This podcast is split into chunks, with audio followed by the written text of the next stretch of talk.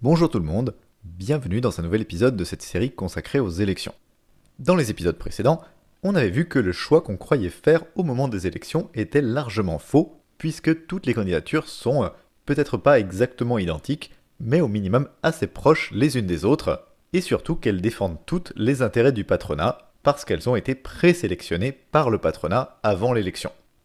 Je rappelle hein, que pour avoir une chance d'être élu, il faut notamment de l'argent, Or, c'est le patronat qui a l'argent aujourd'hui, et il faut également avoir le soutien des principaux médias, qui sont eux aussi entièrement soumis au patronat et servent largement les intérêts du patronat.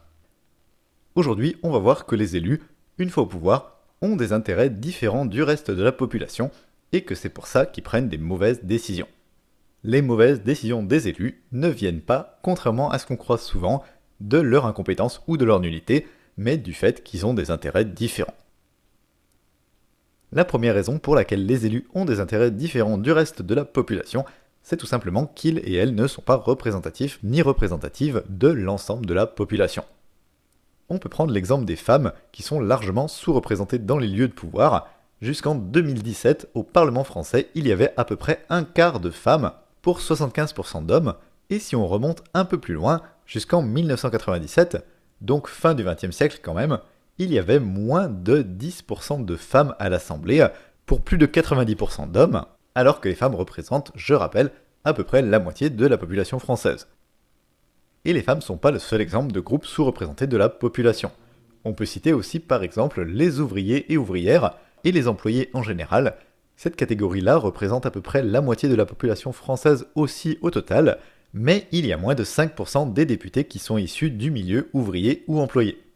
A l'inverse, les cadres et ce qu'on appelle généralement les professions intellectuelles supérieures représentent moins de 20% de la population au total, mais composent 80% de l'Assemblée.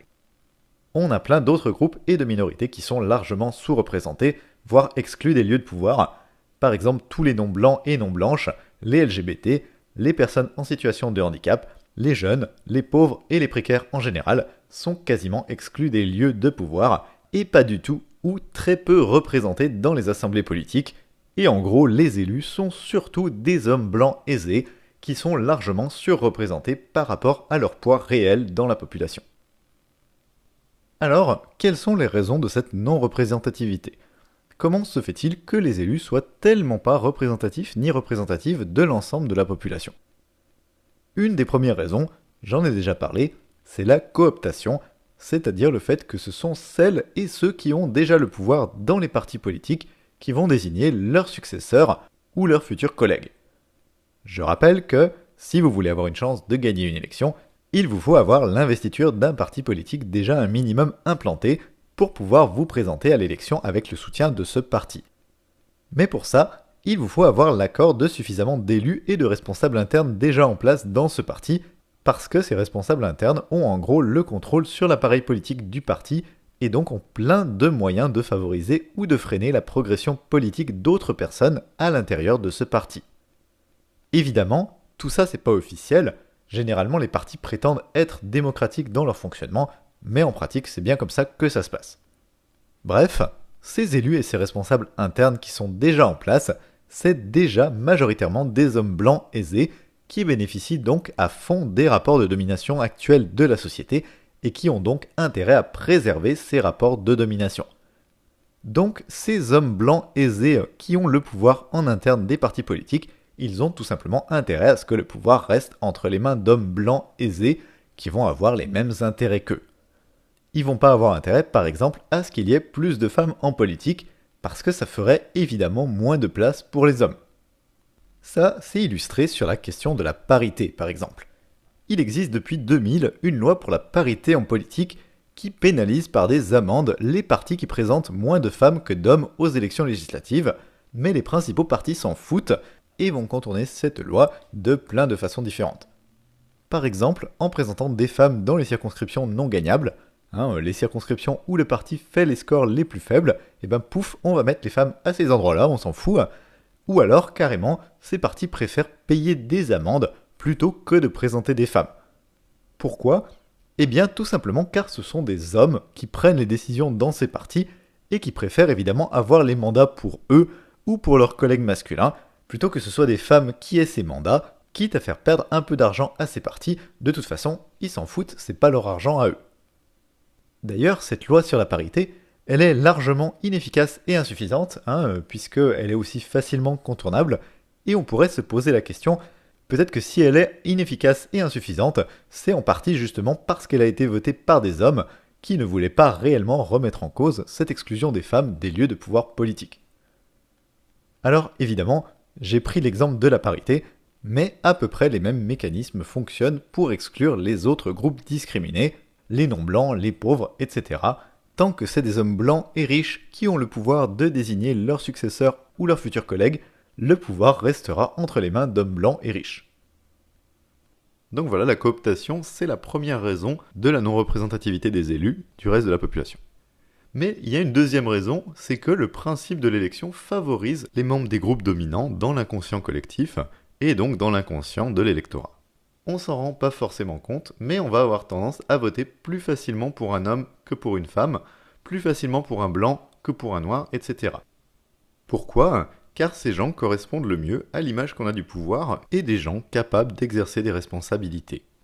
C'est pas forcément conscient, hein. On se dit pas je vais voter pour ce candidat plutôt que cette candidate parce que c'est un homme. Non, c'est juste que quand on les entend parler tous les deux, eh bien on va avoir l'impression que lui parle avec plus d'assurance qu'elle et maîtrise donc, sous-entendu, mieux les sujets qu'elle, même si c'est pas forcément le cas, on va avoir l'impression qu'il hésite moins, qu'il a plus, entre guillemets, les épaules pour la fonction d'élu qu'on attend. Ces impressions, elles sont évidemment fausses, il hein, n'y a pas de raison objective de penser que euh, les femmes seraient moins compétentes que les hommes ou euh, que euh, les non-blancs seraient moins compétents que les blancs, mais pourtant, c'est des préjugés qui sont très répandus. Pourquoi? Eh bien parce qu'on vit dans une société sexiste, raciste, etc., on nous répète en boucle que les hommes seraient plus compétents que les femmes, que les blancs seraient plus sérieux que les non-blancs, et on nous habitue H24 à ce que les experts qu'on invite dans les médias par exemple, et qui donc ont une légitimité apparente, puisqu'on les invite et qu'on leur donne la parole, on nous habitue à ce que ces experts soient des hommes blancs en costard, et donc le public finit par intégrer l'idée que ceux-là seraient plus sérieux et plus capables d'exercer des responsabilités. Ces préjugés de l'électorat y vont influer évidemment sur les chances d'être élus. Alors c'est pas la seule chose qui influe, évidemment, mais à qualité à peu près égale, eh bien un homme aura plus de chances d'être élu qu'une femme, un blanc aura plus de chances d'être élu qu'un noir. Même chose aussi pour la question sociale. Si vous avez le choix entre un candidat riche et un candidat pauvre, eh bien instinctivement vous allez considérer que le riche serait plus compétent parce qu'il a réussi sa vie, entre guillemets, hein, là où le pauvre aurait supposément échoué naturellement, on va préférer confier les décisions aux riches, parce que supposément ce serait donc un meilleur gestionnaire.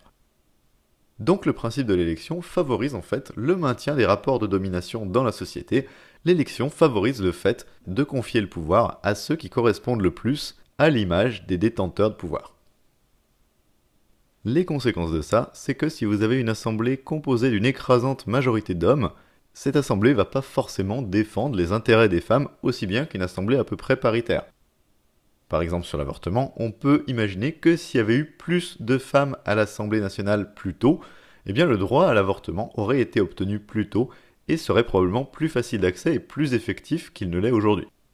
Même chose sur la parité qu'on a déjà vu, les hommes ont clairement intérêt à ce que les femmes continuent d'être exclues des lieux de pouvoir. Pareil pour les précaires, si tous les élus ont du fric et ont toujours eu une situation stable, ils ne vont pas forcément défendre les intérêts des smicards et des pauvres en général, ou pas aussi bien et pas autant que des pauvres le défendraient eux-mêmes s'ils étaient correctement représentés à l'Assemblée. Pareil pour les violences policières racistes, s'il y a pratiquement que des blancs et des blanches à l'Assemblée, la question des violences policières racistes sera peut-être jamais traitée, ou certainement pas de la même manière et avec l'importance qu'elle mériterait. Pareil pour les droits des LGBT, il a fallu attendre 2013 pour l'ouverture du mariage et de l'adoption pour les couples de même sexe. En 2018, il n'y a toujours pas de procréation médicalement assistée pour les couples de femmes, et il a fallu attendre 2016 pour avoir le changement d'état civil libre et gratuit pour les personnes trans, et encore la démarche reste aujourd'hui beaucoup trop complexe et beaucoup trop longue. Donc la première cause des intérêts différents des élus avec la population, c'est tout simplement la non-représentativité des élus du reste de la population.